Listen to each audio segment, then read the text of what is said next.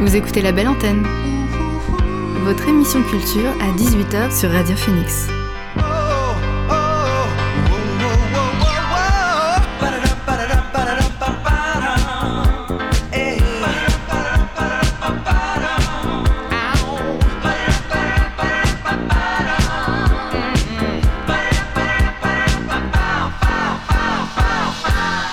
Vous êtes sur Radio Phoenix, il est 18h, l'heure de la belle antenne, votre dose quotidienne d'actualité culturelle.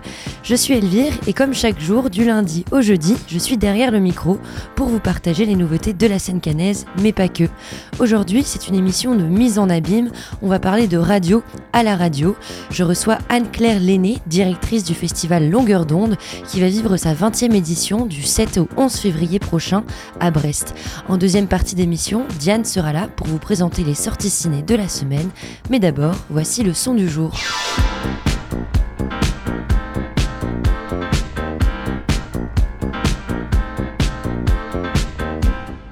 Le son du jour, c'est le titre Got to Be Who You Are du groupe Ibibio Sound Machine. Le groupe a été fondé en 2013 par Eno Williams et Max Grunhard avec l'ambition de combiner l'héritage musical Ibibio de la chanteuse Eno, née et élevée au Nigeria, avec des éléments de musique électronique moderne. Le groupe a rejoint le label Merge Records en 2017 et sorti quatre projets depuis. Ce nouveau titre, sorti hier, annonce un futur album intitulé Pull the Rope, prévu pour le 3 mai prochain. On écoute Got to Be Who You Are tout de suite dans la belle antenne.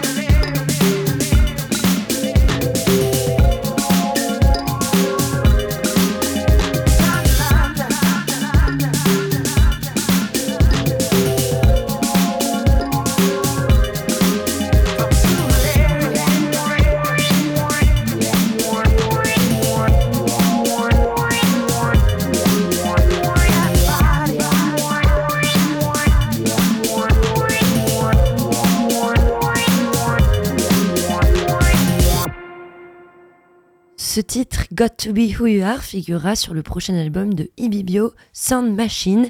Place maintenant à notre invité du soir. L'invité du soir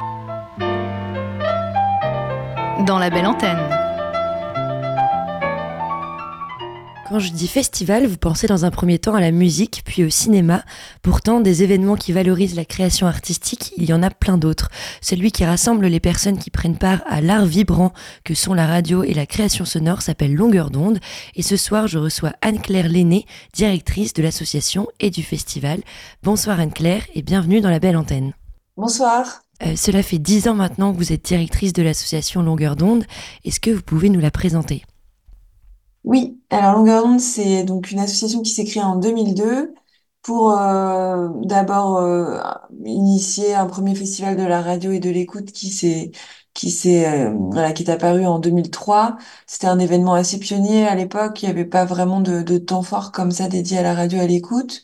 Et donc, pour une première édition, les, les membres de l'association, qui étaient tous bénévoles, ont proposé des rencontres avec des grandes figures de la radio, euh, il y avait à l'époque d'ailleurs déjà Sylvain Gire qui montait juste euh, à, ce moment-là euh, Arte Radio. Arte Radio, ouais. Et euh, à côté de ces rencontres, il y avait des, des, tables rondes un peu sur des questions de société, des questions médiatiques, et puis des séances d'écoute, des expériences sonores.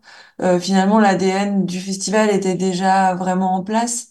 Et d'année en année, le festival a, gardé cette ligne, s'est évidemment étoffé et, beaucoup développé, puisqu'on invite aujourd'hui à peu près 300 invités, ce qui est, ce qui est un grand nombre de, personnes euh, invitées à Brest. Mais, euh, mais voilà, le, disons que le cœur du, du festival, l'esprit du festival, son, vraiment son identité était déjà là dès 2000, dès 2003.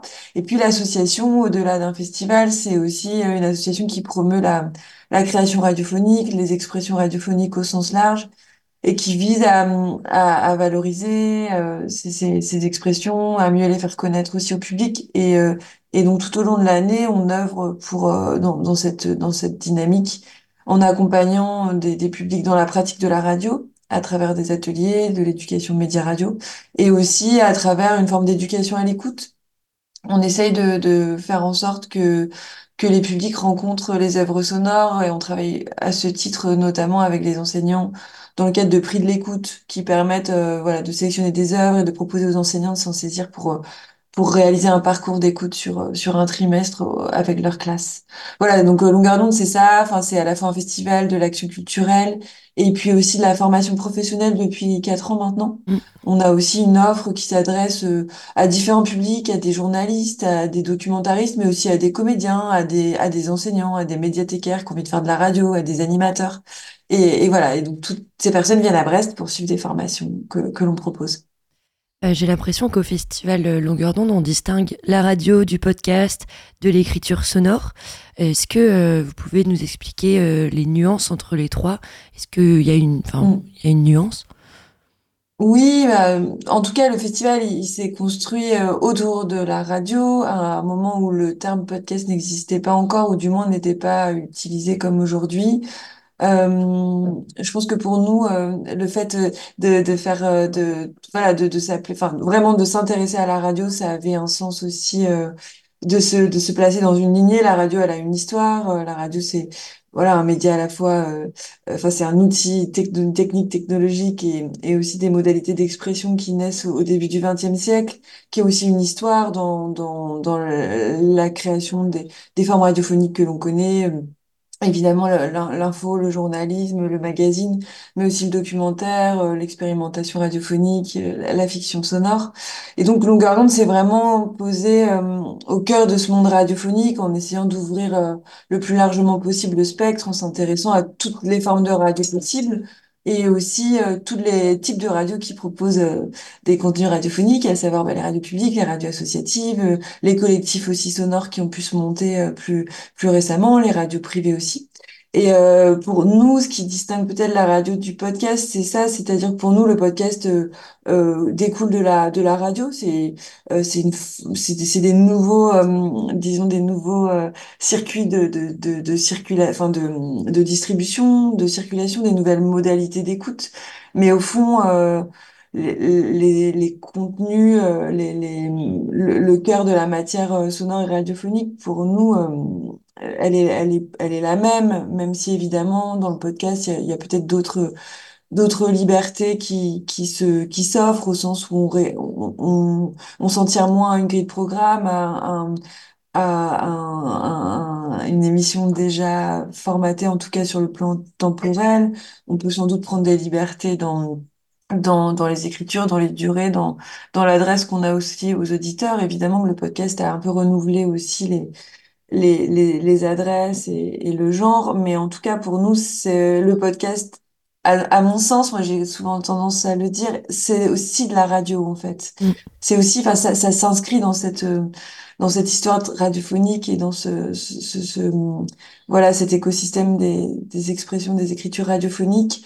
Après, euh, pour ce qui a trait aux écritures sonores et radio, pour moi c'est ça, ça, participe pour le coup de la même dynamique euh, radiophonique au sens où, où la radio, elle a, elle a ses codes, elle a, elle a son histoire, elle a aussi euh, euh, ses grandes figures, euh, ses grands courants aussi d'expérimentation ou de ou d'expression. et, et c'est vrai que dans le cadre de notre organisme de formation, on s'intéresse pas mal à ça finalement, à, à essayer de de, de, de, de, déceler des lignes comme ça euh, d'écriture radiophonique spécifique qui, qui pourraient euh, être proposées euh, à, des stagiaires pour essayer de d'élargir la palette de comment on fait de la radio, de comment on construit un sujet, de comment on s'adresse à l'auditeur. Enfin, voilà, je sais pas si je suis claire, mais... Si, si, très très clair.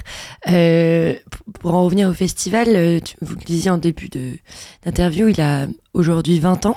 Euh, il s'est créé donc euh, dans, dans, les années 2000. C'est aussi à peu près euh, à cette époque-là que émergent beaucoup de radios associatives. Enfin, c'est le cas de Radio Phoenix, c'est le mhm. cas d'Arte Radio, des web radios.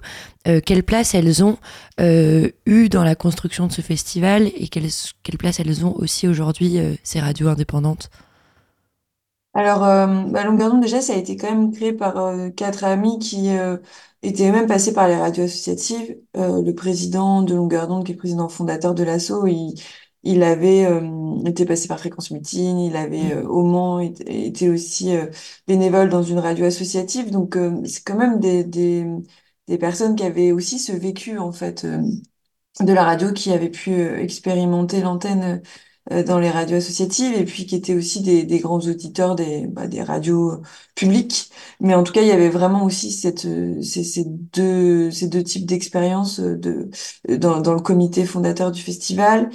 Et ensuite, je dirais que les radios associatives, elles ont toujours été assez présentes à longueur d'onde. bah, les radios locales de Brest, d'une part. Et puis, peut-être que le lien s'est encore un peu plus resserré il y a une petite dizaine d'années quand on a en tout cas à l'échelle euh, de la région Bretagne euh, euh, dialogué de manière plus étroite avec la Corlab, la coordination régionale des, des pardon, la coordination des radios locales et associatives de Bretagne. Et on a essayé, on a monté à l'époque un, un, forum des radios associatives où on proposait à la fois des entretiens croisés sur des problématiques, on proposait des portraits de radio. Et tout ça, c'est venu aussi un peu nourrir nourrir la programmation du festival. Et aujourd'hui, on, je crois en tout cas, on est toujours euh, très en dialogue avec euh, avec les radios associatives. Euh, ensuite, par extension, au-delà des radios associatives, il y a aussi des collectifs radiophoniques qui se sont formés. Oui. Parfois.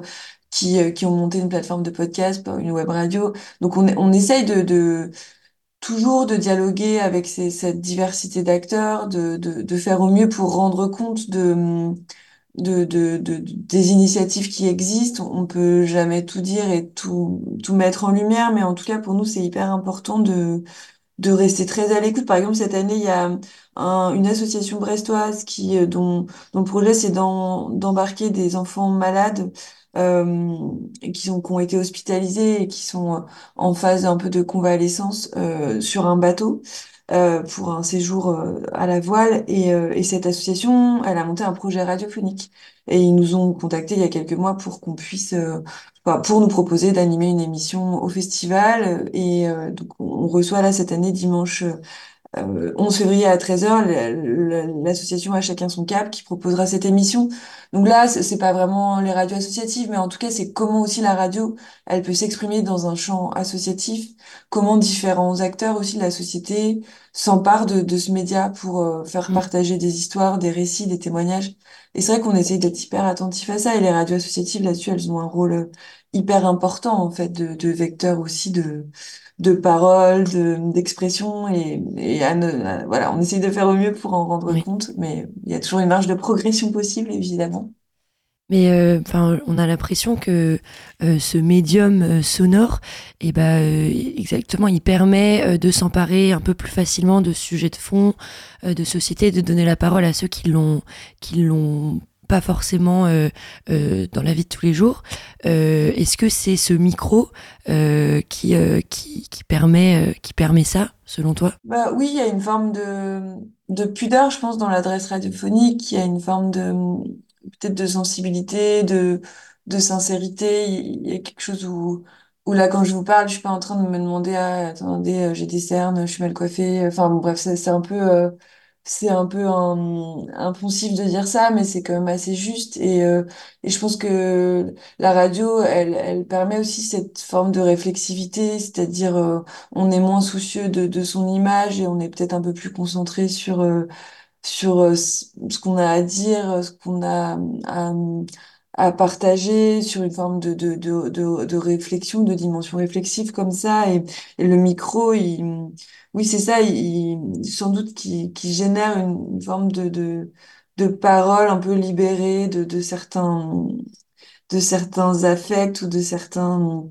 apparats. Et, euh, et c'est ce qui est fort aussi dans le, bah, vous devez bien le, savoir aussi bien que moi, parce que dans les radios associatives et radiophoniques, j'imagine que vous en faites beaucoup, mais quand on accompagne aussi des publics euh, dans la pratique de la radio, ils, ont vraiment aussi, il y a, quand même quelque chose de très sensible quand quelqu'un ose prendre la parole, s'exprimer, partager euh, une histoire, un récit, et c'est sans doute plus facile de le faire euh, au micro, même si évidemment il faut un temps d'adaptation là aussi, mais que euh, que dans un autre contexte en fait. Ça, hum, voilà, le micro génère une une parole assez assez rare quoi, souvent.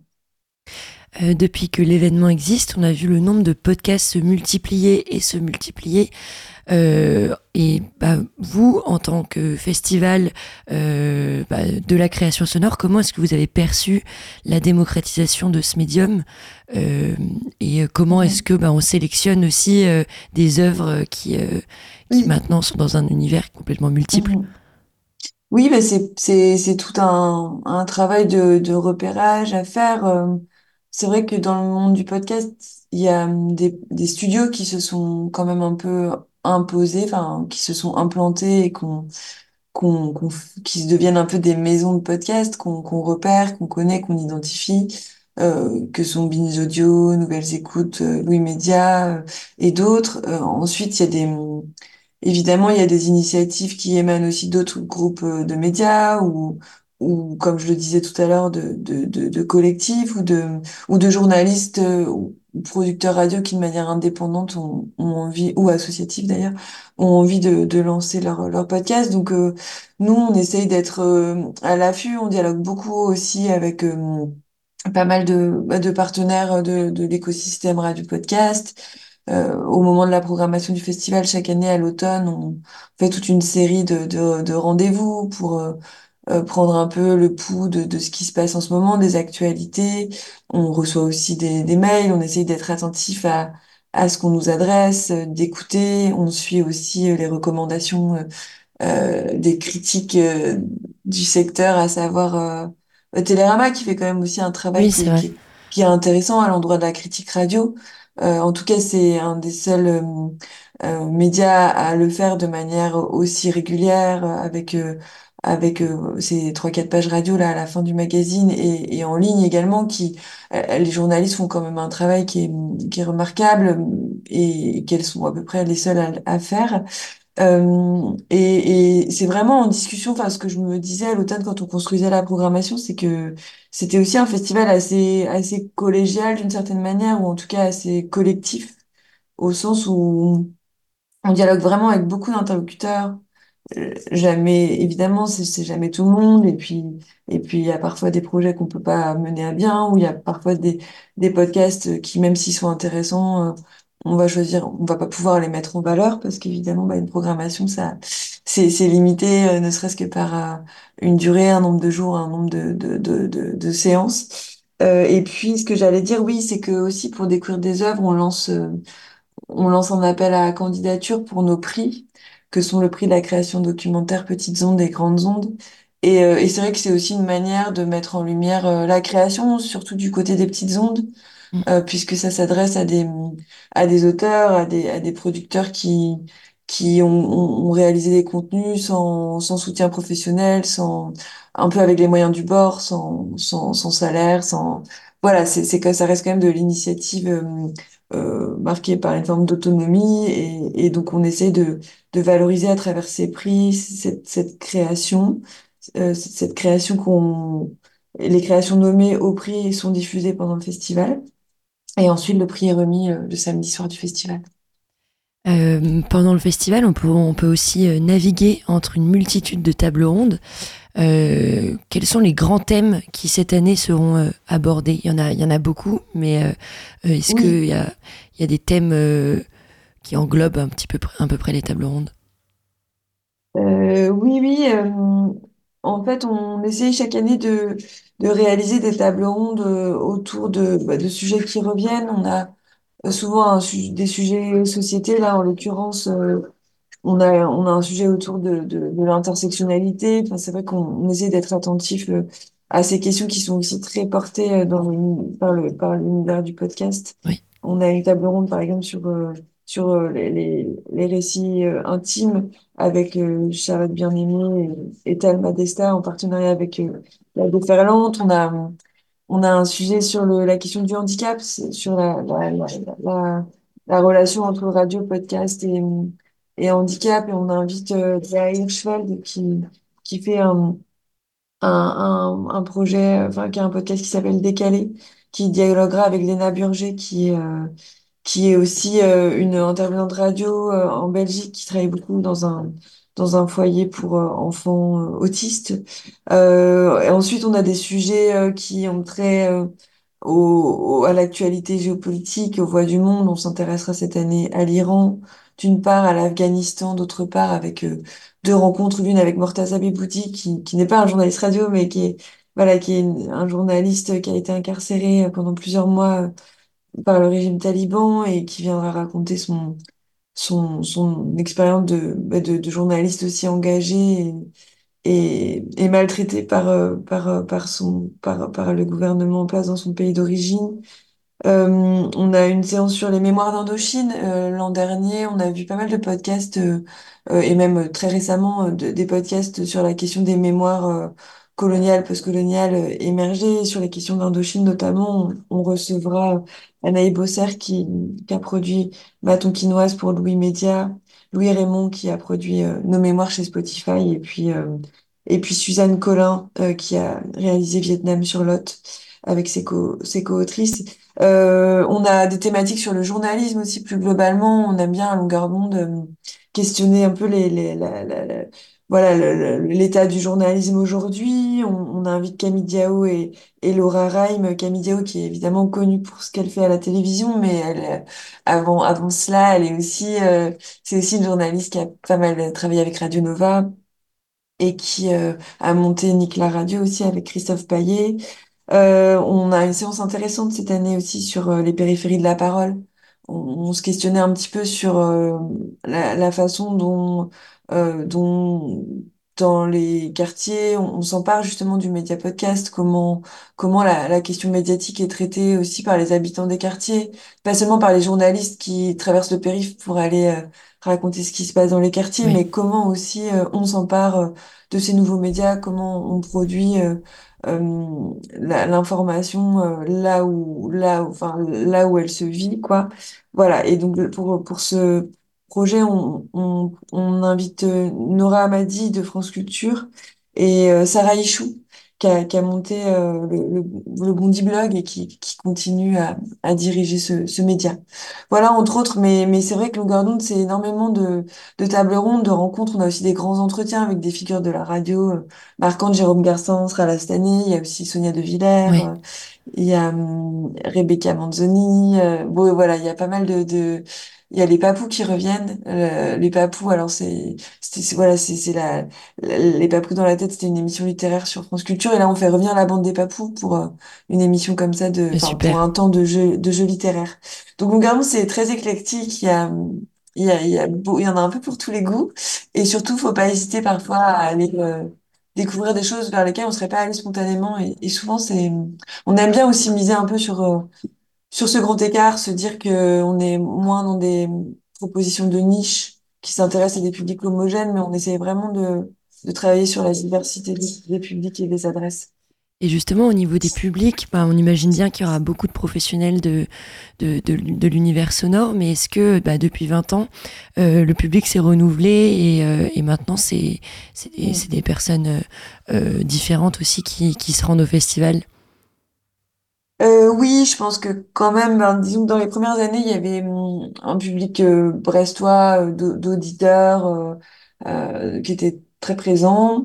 beaucoup de gens, je pense, localement s'interrogeaient un peu sur ce que c'était qu'un festival de radio et ils passaient pas trop le pas, je pense, de, de venir au festival. Donc, on avait ce public d'auditeurs, un peu d'aficionados, et puis il y avait aussi les professionnels, les fondus de son qui, qui venaient jusqu'à Brest dès les premières années pour vivre ce festival.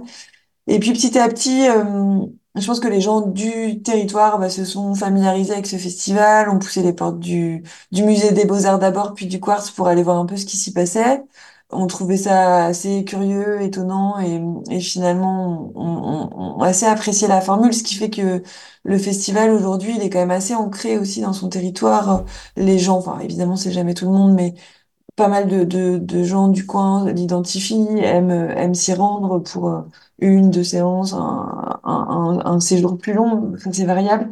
Et euh, il y a toujours ces, ces, ces mêmes fondus de son, les professionnels, euh, évidemment, mais en beaucoup plus grand nombre. Et puis, il y a quand même un renouvellement générationnel fort, parce que là, on a mis pour la première fois en place une billetterie au festival, et ce dont on se rend compte, c'est que la, le public euh, qui pour l'instant euh, est le plus représenté dans les réservations, c'est les 25-34 ans. Oui. Donc c'est quand même un public hyper jeune. Euh, c'est le public qui écoute les podcasts finalement aussi. Euh, oui, c'est vrai qu'il y a, il y a pas mal de gens qui viennent de loin pour longueur d'onde, qui sont des gens qui s'intéressent à ces nouvelles formes d'expression, qui soit en produisent déjà, soit en écoutent beaucoup, et, euh, et aussi avec euh, les questions de société que, que ces podcasts drainent, parce que c'est vrai qu'il y a aussi des sujets qui sont traités dans ces podcasts autrement que qu'ils ne seraient traités dans les médias dits traditionnels. Ou, et, et donc, oui, ces gens font le déplacement jusqu'à Brest, ils prennent assez tôt pour les réservations. Mais en tout cas, il y a une forte représentation de ce public-là.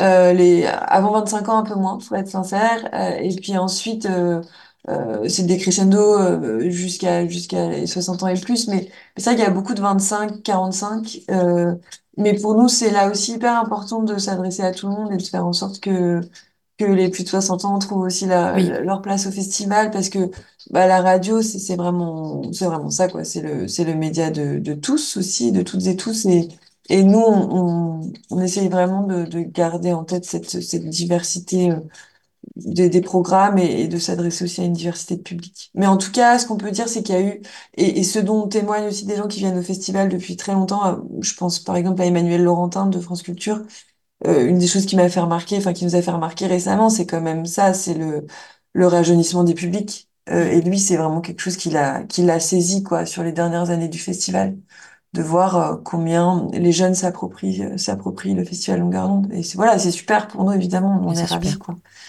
Anne-Claire, je te propose qu'on fasse une, petite pause musicale avec euh, un groupe canet qui sera à Brest pour le festival Longueur d'onde. Ce groupe, c'est Gablé et on écoute le morceau Fruition.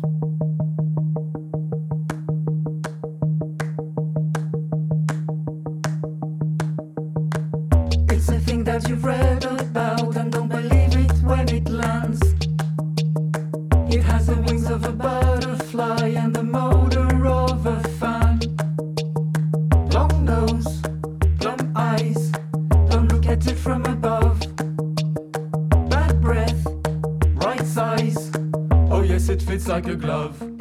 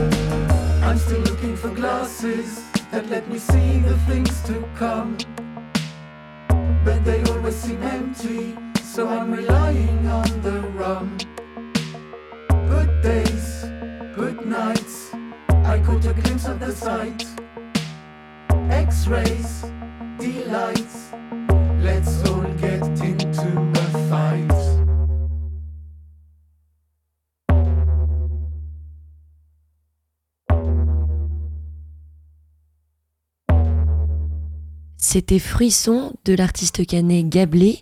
On est toujours avec Anne-Claire Lenné, directrice du festival Longueur d'onde à Brest. Vous écoutez la belle antenne sur Radio Phoenix. Euh, on, a, on a pas mal parlé de sujets et de thématiques euh, sociétales pour le moment avec vous, Anne-Claire. Mais côté musique, euh, l'un des thèmes abordés au cours de cette 20e édition, c'est aussi euh, la prescription musicale. Euh, Le samedi, Radio Campus enregistrera en public une émission spéciale qui viendra soulever les questions autour de la place de la radio dans la découverte et la diffusion musicale. Euh, justement, bah, quelle place ont occupé les radios musicales dans les programmations du Festival Longueur d'onde depuis sa création et comment, euh, comment elle a évolué cette place? Oui, bah, donc euh, en fait la musique à longueur d'onde c'est à la fois très présent et pas omniprésent pour être pour être aussi très transparent.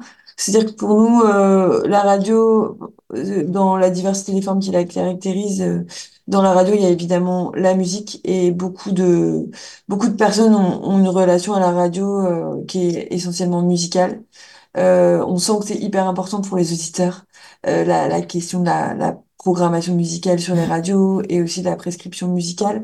Dans l'histoire du festival, la prescription, c'est quand même quelque chose qu'on a souvent euh, abordé au travers de, de séances avec euh, des figures comme Mishka Asayas euh, qui raconte que finalement, lui, euh, toute sa culture euh, musicale, enfin une bonne partie de sa culture musicale, il l'a faite grâce à la radio, en écoutant les radios anglaises euh, à la fin des années 90 et et, et en fait, on a beaucoup abordé cette notion de prescription aussi avec, on avait fait une conférence une année sur John Peel, qui était un, un, un- un journaliste radio anglais aussi, qui a, qui a vraiment marqué, les fans de rock, euh, pareil, dans les, années 90. Euh, donc c'est toujours un sujet qui est, abordé à longueur d'onde. Cette année, euh, on est ravis d'a- d'avoir la Ferra Rock parce que c'est la première année euh, que la Rock sera représentée à longueur d'onde. Disons que je pense qu'on a eu plusieurs fois des radios de Ferrarock, mais on n'abordait pas euh, la question. Oui, et donc on rappelle que euh, Ferrarock, c'est la fédération des radios de musique actuelle. C'est la fédération des radios, des radios rock dans, dans l'idée, enfin au sens où c'est les radios associatives qui ont vraiment une programmation musicale Ouais. euh, dans ces esthétiques et qui adhèrent à cette fédération de radio. Et, euh, et, pour, et pour nous, et, et on le sent, c'est important aussi dans le travail des radios associatives, d'où cette, euh, d'où cette émission qui sera enregistrée le, le samedi après-midi dans le Café du Quartz avec euh, Radio Campus France, Radio U et, et, et, l'affaire à Rock, où il sera aussi question de, du rôle que les, que les radios associatives jouent dans l'accompagnement des, des groupes émergents. Et, euh, et, euh, et on, on est ravis de compter aussi sur la présence dans cette émission de Fred Musa de, de Oui.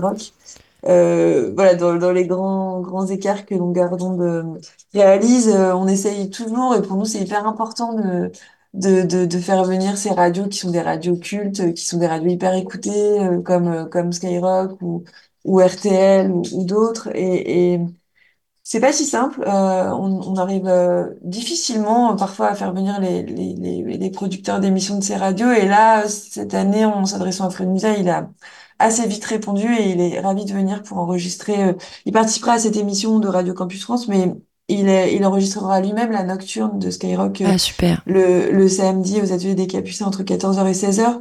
Et il se fera l'écho de la scène brestoise, euh, scène rap brestoise, en invitant des, des, des, des rappeurs brestois et des rappeuses brestoises. Et euh, voilà, donc pour nous, la musique, c'est, c'est hyper important. Euh, on a invité cette année aussi France Musique euh, pour une forme de carte blanche pour euh, présenter l'antenne. On a aussi Alex Dutil, qui est un journaliste jazz de, de, de renom. On a Georges Lang, qui est une figure de RTL qui produit une émission tous les samedis soirs, une émission de rock, euh, et ce depuis 50 ans. C'est Oui. quand même pas rien. Voilà, donc euh, bah, la musique, elle est, elle est présente à, à longueur d'onde et elle est présente aussi en live, puisque longueur d'onde, c'est aussi des temps de fête, c'est aussi des temps de, de, d'expérience artistique. Et on essaye aussi de, de proposer une programmation musicale qui permette au public de, bah, de, de, de de vivre d'autres types d'e- d'expériences, au sens où c'est super de se concentrer et d'écouter des rencontres toute la journée, mais, mais c'est aussi bien de vivre des expériences euh, peut-être plus sensibles et musicales et sonores euh, à d'autres moments de, de, de la journée. Voilà. Et, et vous, Anne-Claire, est-ce que vous vous souvenez euh, de découvertes musicales marquantes faites grâce à la radio? Est-ce que vous écoutez, enfin, vous découvrez toujours euh, des musiques grâce à la radio aujourd'hui? Euh, oui, oui, oui, je pense. Euh, après, ça va peut-être pas être très original et un peu dans l'air du temps, mais je pense que récemment, c'est quand même la radio qui m'a fait connaître Zao de Sagazan. Oui, J'avoue que, c'est vrai que moi que c'est aussi. une belle- c'était une belle découverte pour moi et, et j'aime bien cette chanteuse et c'est vrai que ça a été quand même une, voilà, une, une, une vraiment belle découverte. Après, je suis pas toujours en phase avec euh, les sélections musicales de, euh, de, France Inter, sachant que France Inter est même une, une chaîne qui, accompagne pas mal des artistes, par exemple. Euh, voilà, moi je suis pas toujours méga méga raccord avec leur choix, mais mais quand même, je trouve que dans tout ça, c'est aussi euh, un, reflet de la, musique produite en France aujourd'hui qui qui est vraiment intéressant.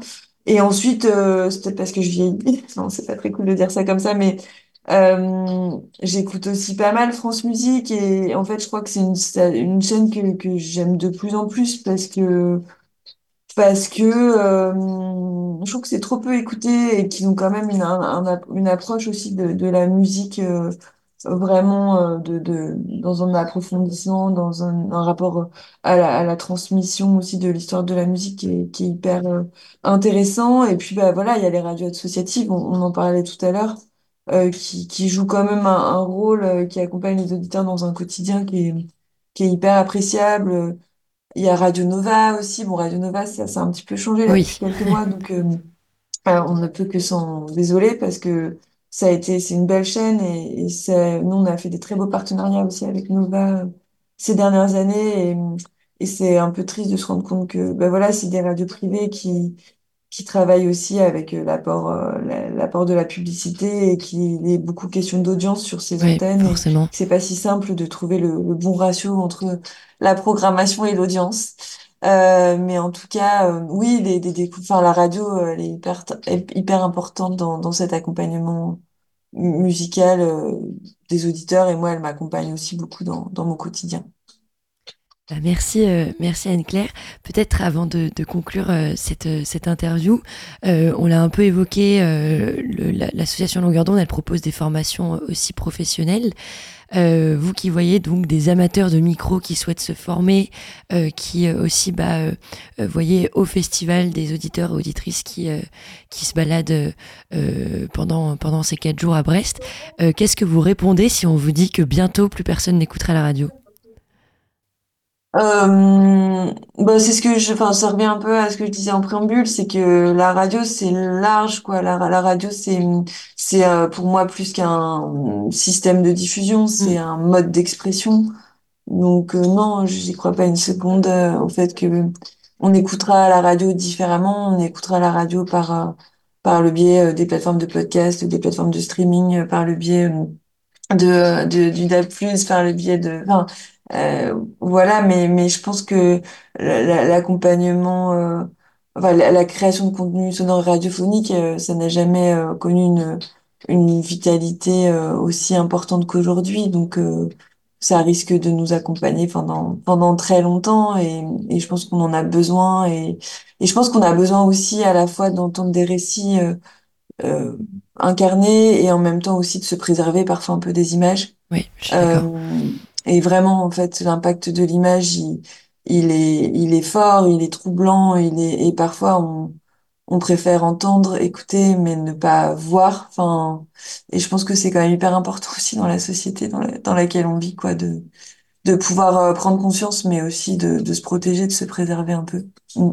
Bah, merci beaucoup, Anne-Claire. Euh, bah, bonne, euh, bonne préparation du festival.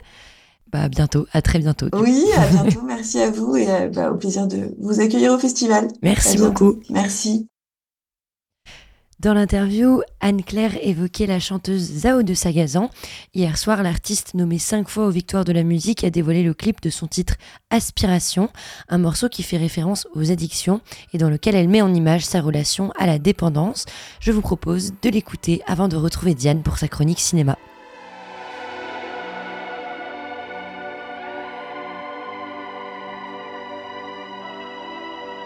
Quelques aspirations et la spirale commence pour de l'inspiration. Madame caresse la démence, mais jamais ne s'arrête et jamais ne s'arrêtera. Cette fois dans la tête qui toujours la ramènera à sa jolie cigarette.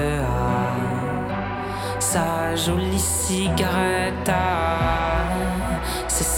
Dernière cigarette de celles qui font tourner la tête. Quelques aspirations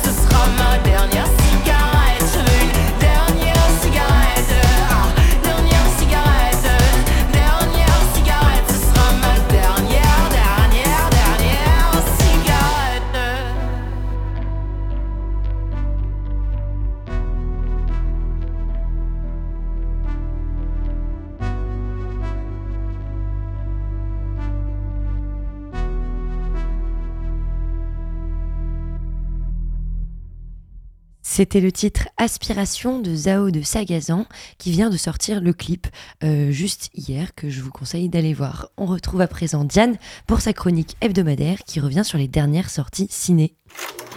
Non, c'est pas vrai. Mais rien d'Humphrey Bogart. Rien du tout. On fait du cinéma comme d'habitude. Salut Diane, alors aujourd'hui tu voulais nous parler de deux films francophones en commençant par un thriller. Je vais en effet commencer par vous parler d'un coup de dé, le dernier film d'Ivan Attal qui vient de connaître sa sortie nationale. Et ce que je peux vous dire sur ce film, c'est qu'il est la parfaite recette d'un bon thriller efficace. Et je vous conseille à ce sujet-là de ne pas trop vous renseigner sur le synopsis du film, qui en dit vraiment beaucoup et qui peut un peu gâcher l'expérience.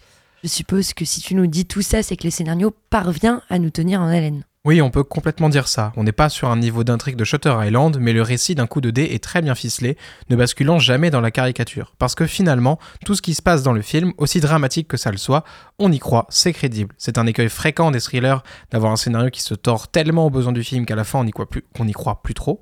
Mais là, c'est assez peu le cas, le film est très organique. Ce qui participe à cette croyabilité de l'intrigue, pour moi, c'est notamment le décor construit pour le film. Souvent, quand on parle de décor dans un film, moins on le remarque, mieux c'est. Et ben c'est exactement comme ça qu'est le décor d'un coup de dé. On est plongé dans la ville de Nice, sur la plage, dans les beaux quartiers, dans des belles maisons, mais rien ne fait véritablement décor de toute pièce. On peut à ce niveau-là saluer un très bon travail technique, puisque je n'ai personnellement jamais relevé de faux raccords, malgré une présence abondante de figurants. Et alors, est-ce que l'intérêt du film va au-delà de son histoire et du décor dans lequel elle s'est plantée? Eh bien oui. Eh bien oui, Elvire Yvan Attal ne se contente pas de raconter une histoire trépidante, il se permet d'avoir également une excellente mise en scène accompagnée d'un bon travail sur le montage. Les plans sont globalement beaux dans ce film, notamment pour les dialogues qui sont très silencieux et bien filmés. Ce film parle beaucoup de l'impact des silences, des traumas, des non-dits, et plutôt que de nous noyer dans des dialogues, Yvan Attal nous donne énormément d'éléments par sa manière de filmer ses personnages. Ainsi, le dialogue est beaucoup plus tourné sur le regard de la personne qui écoute, on ressent pleinement le sentiment de jugement qu'on peut éprouver quand on doit s'ouvrir un peu à quelqu'un. Malgré tout, l'équilibre entre la subtilité et l'ennui est parfois mal tenu. Si certaines scènes de discussion sont magnifiquement filmées et vraiment intéressantes, d'autres sont plus ordinairement mises à l'image. Et dans ce cas, on s'ennuie assez rapidement. Ça reste minoritaire dans le film, mais ça vient malheureusement casser le rythme.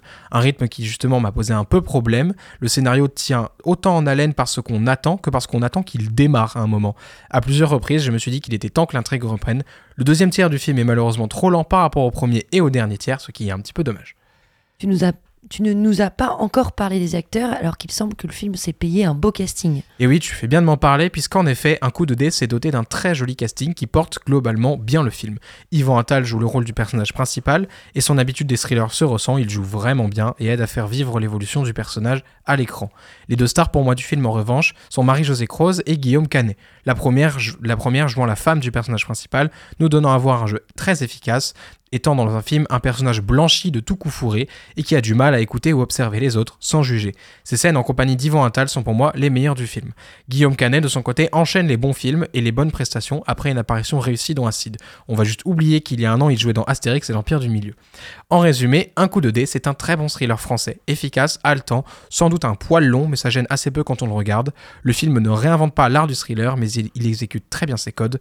Je vous recommande donc sans trop de réserve ce film. Si vous aimez un minimum les thrillers, allez donc le voir en salle.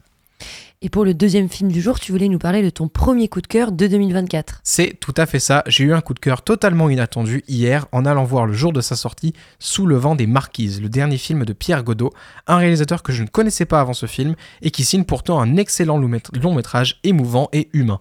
Alors je sais que émouvant et humain dit comme ça, ça veut pas dire grand chose. Mais le réalisateur nous place dans la vie d'un acteur nommé Alain qui s'apprête à tourner un film sur la fin de vie de Jacques Brel et qui se rend compte à ce moment-là à ce moment-là qu'il est totalement en train de passer à côté de sa fin de vie.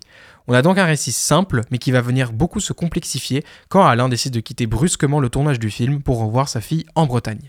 Et donc c'est donc c'est un film de retrouvailles entre un père et une fille. Alors difficile de l'appeler un film de retrouvailles, puisqu'en dé- réalité les deux ne se sont jamais vraiment vus, on parlerait plutôt d'un film de trouvailles. Pierre Godot nous montre davantage l'incroyable complexité d'une relation parent-enfant. La fille d'Alain, magnifiquement interprétée par Salomé Devels, qui rejette son père pour de très bonnes raisons. On pense au début que c'est l'absence du père qui pose problème, mais il s'avère que c'est bien plus insidieux que cela, Alain est en fait un acteur devant sa fille également. Et tout le film va être la tentative pour Lou, la fille d'Alain, de découvrir son père au-delà de sa facette d'acteur. Les deux personnages vont finalement beaucoup se voir sans trop savoir pourquoi, alors qu'ils semblent se détester. Et là où le film aurait pu se confondre en engueulades et séries de reproches qui n'auraient pas franchement été intéressantes, on a à la place des scènes qui font comprendre que le père et sa fille ne, se ne raisonnent pas pareil, ils ne sont pas dans le même univers, et le souci principal, il est bien là. Est-ce qu'on peut dire alors que c'est un film qui cherche à aller au-delà de son passé? C'est en effet plus proche de ce que le film dit, ce que tu dis Elvire. Lou n'essaie pas de pardonner son père, elle n'essaie pas non plus d'oublier les 22 ans d'absence. Non, tout ce qu'elle veut, c'est le comprendre. Et Alain, il est un temps sourd avec ça. Il veut compenser le temps raté en passant plus de temps avec sa fille, et il pense que ça va l'aider, mais il comprend tardivement que le temps, ce n'est pas le problème, et qu'il doit aller faire un pas dans l'univers et dans la compréhension de sa fille. De sa fille. Et c'est en partie Jacques Brel qui va aider à faire ce pont parce que l'acteur voit des proximités entre sa vie et celle de Jacques Brel il y va vers les deux tiers du film. Il y a vers les deux tiers, du film une scène absolument magnifique qui, qui symbolise la réunion des deux univers du père et de sa fille. Chacun parle à l'autre dans ses termes, ce qui nous donne la première scène vraiment sincère du film entre le père et sa fille. C'est pas larmoyant, c'est pas caricatural, c'est juste toute la difficulté de communiquer entre un père et sa fille et tout le bonheur de finir par se retrouver. Il faut à ce niveau-là saluer la mise en scène qui intègre de très nombreux plans séquences qui donnent un rythme agréable au film. Le film, lequel dure seulement 1h30, mais il prend son temps parce que les deux personnages principaux sont patients, le film l'est aussi, et croyez-moi, la justesse des dialogues, du jeu des deux acteurs principaux et la beauté des plans, tout ça, ça va vous éviter l'ennui. On peut remercier Pierre Godot d'avoir également su utiliser la beauté de la mer et des îles bretonnes tout en étant très précis pour retranscrire par l'image le malaise du personnage principal. En bref, Sous le vent des marquis, c'est un très bon film d'émotion qui ne laisse pas l'ennui venir et qui s'avère très pertinent dans son propos sur les relations familiales. Je le recommande totalement à n'importe qui. Bah, merci Diane pour ces euh, nouveaux euh, retours sur les derniers films de la semaine. On te retrouve euh, jeudi prochain pour de nouvelles recommandations. On écoute à présent le titre Serena d'Adio Oasis. L'artiste revient avec la version deluxe de son dernier album. Euh, dans son nouveau morceau, elle met à l'honneur la sportive Serena Williams, modèle de résilience engagée contre les violences conjugales, contre le racisme et contre la grossophobie. Ses engagements, Adi Oasis les retranscrit avec une batterie entraînante, des cuivres percutants et sa voix puissante. Mi-janvier, euh, Tentendo l'a remixé. Je vous laisse écouter le résultat. C'est Serena dans la belle antenne.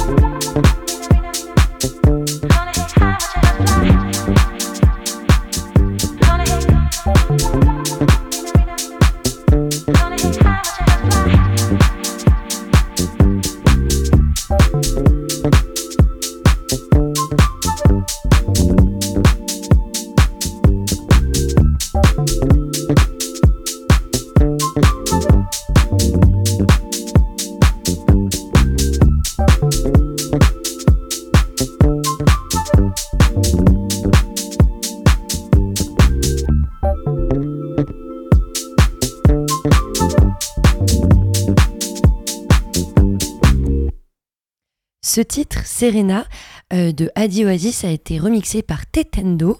Euh, C'était le dernier titre de l'émission. Euh, la belle antenne, c'est fini pour aujourd'hui. On se retrouve donc lundi parce que c'est déjà la fin de la semaine. Je vous souhaite de passer un très bon week-end. Merci de nous avoir écoutés. Merci à Lucas dans la régie sans qui je ne pourrais pas vous parler.